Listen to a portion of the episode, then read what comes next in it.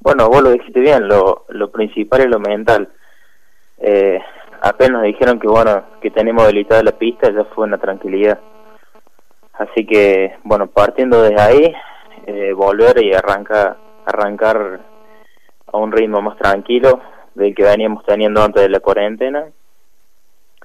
Eh, así que bueno, no tenemos calendario, eh, no hay calendario sudamericano, nacional ni provincial, así que estamos a la víspera de lo que anuncia la confederación. Pero bueno, estamos entrenando, eh, haciendo la preparación física igualmente. Bien, en que respecta, eh, bueno, eh, en tu carrera deportiva, algunos este parate les puede significar algo, eh, sobre todo aquellos que están medio al filo, sobre todo en cuanto a la edad, más allá de la disciplina que sea, pero en tu caso perdés algo, eh, todos pierden, esto es lógico, eh, pero sobre todo en lo mental, en algún momento flaqueaste o siempre, o te costó quizás encontrar la motivación. ahora creo que ya no tanto, porque por lo menos tener la posibilidad de hacerlo al aire libre, pero antes se hacían duros los días. Sí, apenas vos pensé que me cortaron, o sea, nos cortaron la mayoría, empezando el calendario competitivo. A mí me, me cortó justo, estaba viajando a Mendoza, así que tuve que volver en mitad camino en San Luis. Eh, pero bueno, uno pensando así, bueno, son 15 días, eh, bueno, sigue entrenando uno, viene el torneo 15 días, un mes. Pero bueno, se alargó todo y ahí es se pone más duro, decir, bueno, cuando volvemos y cuando termina la cuarentena, así que sí, digamos que el segundo mes se hizo duro, era más una guerra contra la cabeza que contra lo físico, es decir, yo me alquilé una cinta, tenía algunos trabajos de pesa acá en casa, pero, pero igual se hacía complicado. Claramente que el coronavirus cambió patio el tablero, ¿no? En todas las disciplinas, pero mm, de realizarse el torneo sudamericano o cuando se pueda volver a hacer, tu objetivo claramente era alcanzar esos 7 metros 40 de salto. Estás realmente cerquita con tu mejor marca. Claro, sí, me faltó, claro, responderle eso que justo este mi año, último año 23 de la categoría, y estaba el sudamericano estaba, bueno, la marca mínima que tenía era 7.40 y bueno, la idea de estos torneos principales era buscar esa marca. Eh, el torneo se iba a realizar en septiembre, pero bueno, ahora ya no hay fecha de nada, así que yo calculo que si se hace será en verano o se, se pasa todo y bueno, se perderá el sudamericano, pero sí la idea eso, apuntar a la marca del sudamericano. Ahora seguramente la, la posibilidad de entrenar de a poco, como bien mencionabas en el inicio de la nota, alivia un poco, eh, suma mucho eh, para ir recuperando la forma, pero sobre todo cuando no podías entrenar o ahora mismo, eh, ¿qué otra actividad acompañabas, digamos, toda esta situación? ¿Estudio o qué? ¿Cómo matabas el tiempo? Bueno, sí, estoy estudiando economía, así que dedica mucho tiempo al estudio. Eh, pero sí, lo principal lo mío es, yo si no entreno, digamos que me cuesta también estudiar.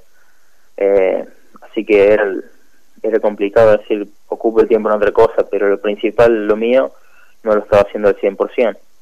Así que tratar de ocupar el tiempo, aparte del estudio, eh, por ahí miraba muchos, muchos documentales, decir, atletismo, ¿viste? de meterse un poco en la cabeza, o competiciones viejas, de meterse en la cabeza como si estuviera compitiendo uno.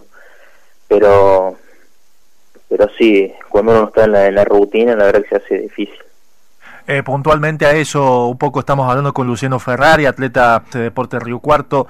Eh, un poco consultarte, Luciano, hoy en el mundo, quiénes son los mejores o qué país comanda, y, seguramente es un poco de la visión de lo que uno apunta, o al menos de, de mentalizarse de mm, si bien es todo un proceso, lógicamente, y bien lo manifestabas vos con la mirada en el sudamericano, o al menos en este año, eh, quiénes son los mejores, digamos, eh, en, en, tu disciplina y que seguramente observás eh, para, bueno, siempre de algo se saca, ¿no? De, de esos genios que, que son elite y que están allí siempre en la discusión. Claramente siempre el que lleva la, la delantera es Estados Unidos. Pero últimamente Brasil, que lo tenemos acá al lado, ha crecido un montón y tuve la suerte de competir con saltadores brasileros de 8 metros, de 8 metros 20, que son nivel, que son saltos para estar en un podio en un mundial. Eh, tuve la posibilidad de saltar con Emiliano Laza, uruguayo, que también quedó sexto en los Juegos Olímpicos pasados, que yo me identifico mucho con él porque es uruguayo, un biotipo de Sudamérica, eh, tiene altura, eh, así que bueno, ese, vamos a mirar lo que más o menos eh, somos parecidos, así que eh, no hay tanta diferencia de decir, bueno, Estados Unidos a Sudamérica. Sí, Argentina con, con Sudamérica, digamos que hay bastante diferencia. Pero bueno, yo creo que hay que aprender de ellos, por eso también es importante competir, viajar, salir del país, para, para encontrar cuál es el secreto de ellos, que, cuál es el entrenamiento de ellos. Eh, ahí está un poco eso. Eh, bueno, en los últimos tiempos el atletismo, al menos en Río Cuarto, y entiendo a nivel nacional, ha tenido muy buenas actuaciones, eh, con una sequía importante. Si nos vamos a la máxima competencia, los Juegos Olímpicos o Mundiales, no se destacaban y en el último tiempo han aparecido nombres, o al menos ha habido una camada en la cual ha desarrollado. Inclusive entiendo que hay mucha más gente en Cenar, si se quiere, en Buenos Aires, desde hace ya un tiempo a modo de proyección eh, del Comité Olímpico de la Argentina con respecto a esto. Eh, ¿Vos lo notás aquí en Río Cuarto? ¿Hay más gente que se ha acercado, que te ve a vos, eh, que ve a tus compañeros? ¿Eso ocurre, el efecto contagio? Sí, el último tiempo en Río Cuarto hubo un gran crecimiento del atletismo, digamos, de los más chicos hasta los más grandes. bueno, referente tenemos a Ignacio Carlos acá en Río Cuarto, que es hoy en día está primero en el ranking nacional el lanzamiento de bala, que es, eh, el futuro lanzamiento de Argentina. Tiene una mochila muy grande porque eh, tiene que reemplazar a Lauro, si, si puedo decir así. Eh, en Córdoba tenemos a, a Noelia Martínez, así que atletismo hay. Y en Río Cuarto, este último tiempo, la verdad que ha crecido un montón. Y yo creo que va a seguir siendo así. Siempre si el apoyo, si, si están las ganas, eh, siempre se puede crecer más. ¿Crees, Luciano, que esta diferencia de la que venimos hablando, que, que por suerte de a poquito, eh, bueno, en Argentina están apareciendo, ¿no? Atletas y, deportistas que, que llegan a, a, competir en la elite.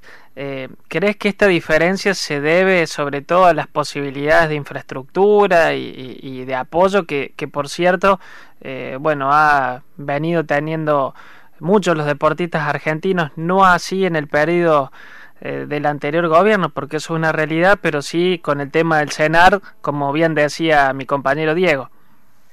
Sí, tiene mucho que ver, pero yo creo que también la vida del atleta, yo veo mucho eso en, otros países, se dedican exclusivamente los atletas a entrenar. Están todo el día, salen tener el primer turno, se van al kinesiólogo, eh, tienen sesión de, de fisioterapia, nutricionista, están todo el día dedicados eh, a, su disciplina. Y por ahí uno, en nuestro país, el atleta no se puede dedicar 100%, tiene que o trabajar o estudiar o siempre tiene que dedicar seis horas del día a otra actividad.